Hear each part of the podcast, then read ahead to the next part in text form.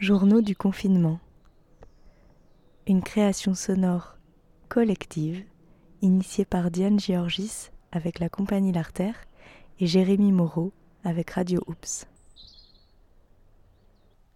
Jour 1 du confinement. Journal de Roselyne. C'est sûr, il y a des confinements plus difficiles que d'autres. Le mien a quand même pas été trop dur aujourd'hui, allongé sur mon transat au soleil en maillot de bain face à la mer. J'avoue que c'était plutôt bien.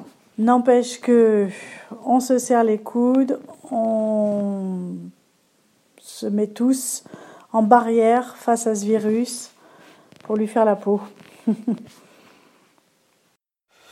Bonjour, je m'appelle Boubacar Djakité. Oh, ma journée euh, d'aujourd'hui, c'était pas terrible. Donc, je me suis réveillé euh, ce matin à 8 h euh, moins quart comme d'hab. Donc, je prends la douce et tout. Je prends mes petits déjeuners comme d'hab, un café et quelques fruits. on avait du bois à, décharger et tout. Donc, j'ai arrangé les bois dans la cave et tout. Et euh, je suis monté euh, dans ma chambre, euh, j'ai consulté un pronote pour voir si j'avais des travaux à faire aujourd'hui. Journal de Diane. Silence. Je suis dans le salon, c'est la, fin du jour 1. j'ai envoyé cette idée de journal, journaux du confinement, journal collectif à, à beaucoup de personnes. Il y a déjà euh, eu des premières réponses. Il y a le feu qui est en train de mourir dans la cheminée tranquillement. Euh, aujourd'hui, c'était un peu spécial. J'ai l'impression que le temps était euh, très long et très court. Il a fait très beau. Il n'y avait personne, aucun bruit, aucun bruit. Comme j'ai un, ami qui a dit ça comme un, jour de neige sans neige. Trouvé ça beau. Journal de Ali Kélil. C'est une journée étrange, comme euh, un dimanche d'été en plein hiver. Journée étrange parce que déjà, euh, je me suis levé tard, vers 11h30. J'ai eu beaucoup de mal à émerger. J'ai commencé à prendre mon petit déjeuner. Et là, euh, Myriam, la jeune qu'on accueille, est arrivé Je suis allé euh, faire quelques courses avec, avec Roland. Donc en sortant de la rue, il faisait beau, il y avait du soleil et tout. Il faisait vraiment très agréable et tout. Dès qu'on a sorti euh, dans les rues, j'ai regardé, wow, tous les rues étaient désertés. J'ai vu quelques groupes jeunes trois, quatre personnes hein, qui étaient allongées euh, dans les rues, ils écoutaient la musique et tout. J'avais l'impression que comme si j'étais au Niger, quoi. Parce que euh, toute la ville était désertée, on ne voyait personne, il y avait du calme, il y avait du soleil et tout. Vers Agadez et tout, en plein désert, quoi. Parce que euh, j'ai ces sensations-là. Et d'un autre côté, euh, j'avais l'impression c'est comme si on était euh, dans une BD, quoi, tu vois. Parce qu'il y a dans les BD, tu vois une page complète, il y avait des personnes dans la rue. Autour d'eux, il y a, des, bâtiments, des murs, des, immeubles tout. Donc, euh, j'ai dit, oh là là, ça, c'est vraiment quelque chose que je m'y attendais pas, quoi. Surtout en France, ici, tout le temps, on voit du monde et puis il y a des monde partout, il y a des gens qui circulent de gauche à droite. Arrivé au Biocob, on est rentré euh, euh, consigne de prévention, il y avait des gants, on devrait mettre des gants et tout. Donc d'habitude, on croisait tout le temps au moins d'une quinzaine de personnes au Biocob ou une vingtaine de personnes, mais aujourd'hui, euh, on n'était qu'environ 4-5 personnes, quoi. À peine, à peine, oui. Euh, en même temps, j'ai vu une patrouille de police euh, qui. Les policiers en train de patrouiller dans la ville avec leurs sirènes. Il avait une, ils avaient le message à passer, on comprenait rien parce que la sonorisation n'était pas ouf et tout.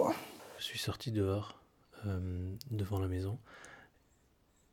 Il faisait très bon, il faisait soleil. Ça m'a fait très plaisir, ça m'a mis vraiment de bonne humeur. Après, mentalement, je me suis fait un peu euh, le programme de la journée. C'était assez vague, j'avais des choses à faire, des textes à, trier à retravailler euh, suite à un atelier d'écriture que j'avais mené à Rennes. Comme on avait pris le petit-déj un peu tard, du coup, on n'a pas eu faim avant 15 euh. On a fait des galettes. Il manquait des petits trucs à mettre dedans, donc je suis allé à une supérette pas loin. Du coup, je suis sorti, je me suis fait un petit papier, une autorisation. C'est drôle d'ailleurs de se faire une autorisation à soi-même pour partir. Je suis sorti, il faisait beau, il y avait un peu des gens devant leur maison. J'entendais le voisin qui nettoyait sa terrasse. Euh, j'ai marché tranquillement avec mes lunettes de soleil, il faisait bon. Et là, euh, un peu plus loin dans le quartier, euh, j'ai vu des gens qui étaient dehors, qui nettoyaient leur voiture, d'autres qui faisaient un peu du jardin, ça se parlait d'un trottoir à l'autre. Il faisait beau. Ça m'a fait penser que, comme les gens sont désœuvrés, ben, du coup, ils font un peu euh, ce qu'ils n'ont jamais le temps de faire, c'est-à-dire, oui, nettoyer sa voiture, euh, faire du rangement, euh, nettoyer sa terrasse et autres. Et je me suis dit que bah, peut-être que tout le monde fait ça, en fait, en ce moment. On commence par faire toutes les choses qu'ils avaient prévu de faire, mais qu'ils n'avaient pas le temps de faire, et que du coup, ça va, ça va être du nettoyage, du rangement pendant deux, trois jours. Une fois que tout ça, ça sera fait, eh ben, je me suis demandé ce qu'ils allaient faire. J'ai lu euh, quelques pages euh, des Moi les fous, moi les sages, euh, écrits par Tar Benjiloun. Nous, à la maison, on a accueilli une jeune. on a fait un cours de français. C'était la première fois que je donnais un cours de français, c'était chouette. On a fait de la cuisine. J'ai commencé à m'occuper du jardin, enfin. Et puis, on a pris le temps d'appeler les gens qu'on connaissait, la famille, euh, les amis.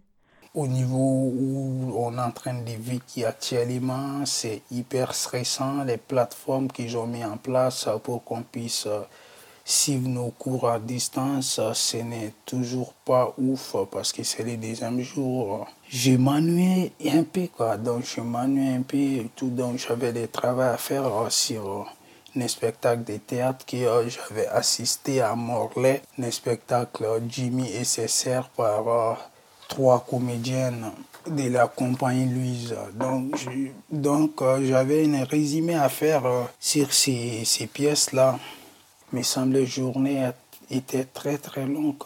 J'ai marché, j'ai pas croisé beaucoup de monde à marcher dehors, mais à chaque fois que je croisais quelqu'un, euh, je me suis rendu compte que je m'éloignais un peu, je mettais un peu de distance. J'avais pas vraiment peur, mais c'était plus au cas où. Et ça m'a fait sourire parce que je me suis dit euh, que les gens en face aussi, en me voyant, faisaient peut-être la même chose et pensaient peut-être exactement la même chose. Et je me, je me suis intérieurement moqué de moi du coup, d'avoir eu cette pensée. Parce que en fait, rien n'a changé par rapport à hier, avant-hier, avant-avant-hier. C'est moi qui avais changé. Sur la route, j'ai réussi à voir mon père et ma mère qui sont en Tunisie. Du coup, on a discuté, on a parlé temps. Euh, ils avaient beaucoup de vent, euh, beaucoup de. un peu limite tempête de sable, ils sont dans le sud tunisien. Et mon père m'a dit Ouais, ouais, mais le vent c'est bien, ça, ça va éloigner le virus. Ça m'a fait rire. J'ai ri à l'intérieur. Ils s'inquiétaient pour moi, donc je leur disais que j'étais à la maison, que ça se passait bien, qu'il n'y avait pas de soucis. Ils m'ont dit des mots magiques pour me protéger un peu. En fin de journée, on a décidé de faire un, un emploi du temps euh, approximatif des journées parce que euh, on avait peur de enfin j'avais peur de de me perdre dans ce temps sans, sans repère finalement. Euh. donc on s'est quand même décidé tous les trois à, se donner des horaires un peu. Au moins à 14h ce sera l'heure du cours. Et puis des horaires pour manger.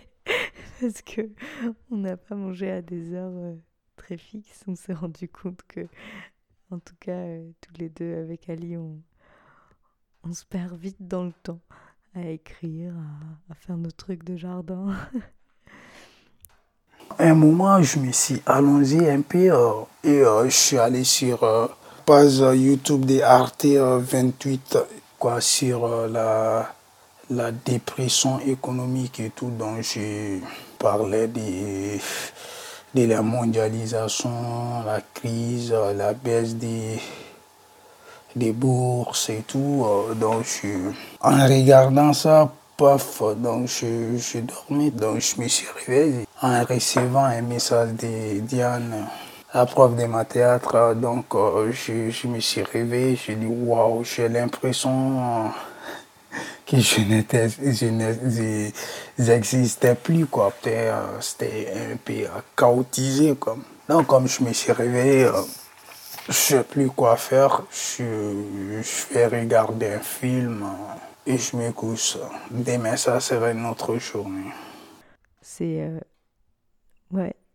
Ce, ce temps qui, qui tout d'un coup est tranquille, c'est euh, c'est à la fois euh, très apaisant et à la fois très étonnant, finalement, très nouveau. Je crois que ça fait un peu du bien.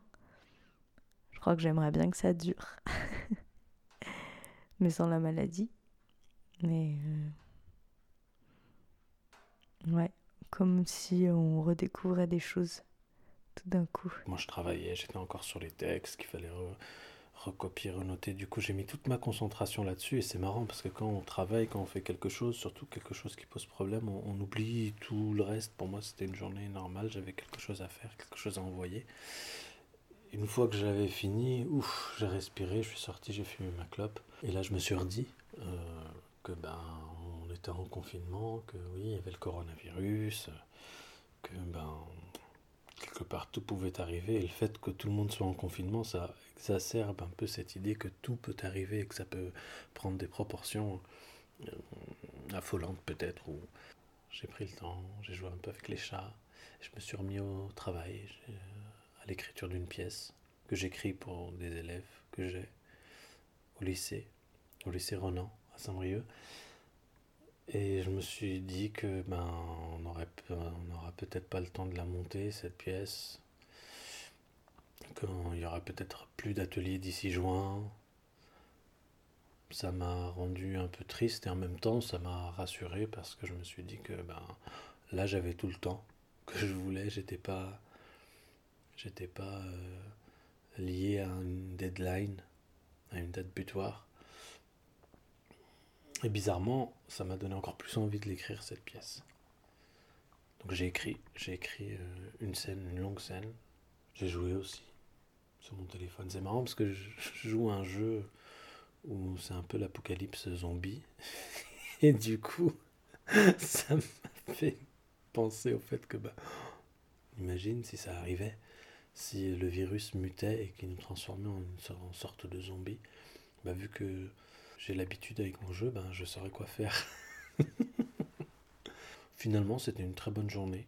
Je me demande bien comment vont se passer les prochaines quand j'aurai fini d'écrire, quand j'aurai déposé mon texte pour un prix, euh, quand j'aurai fait mes, mes trucs administratifs, quand j'aurai fait les choses urgentes, qu'est-ce qui, qu'est-ce qui va se passer, qu'est-ce que je vais faire, je sais pas. Je vais peut-être trouver le temps de vivre, en fait, tout simplement, de laisser venir les choses. Voilà. Je suis content de ne pas être tout seul. Et du coup, je pense aux gens qui sont tout seuls, aux gens qui sont dans des hôtels, qui n'ont pas de famille. Même si ma famille, moi, elle est loin. Et que j'ai pensé à ça aussi en raccrochant euh, avec mes parents. C'est que s'il leur arrivait quoi que ce soit, je me suis demandé ce que je ferais, moi. Et je me suis arrêté très vite parce qu'en fait, euh, je pouvais rien faire et que je pouvais même pas aller les voir. Et là, vraiment, j'ai compris ce que ça voulait dire le confinement, le couvre-feu, ou l'état de siège. Fin du jour 1.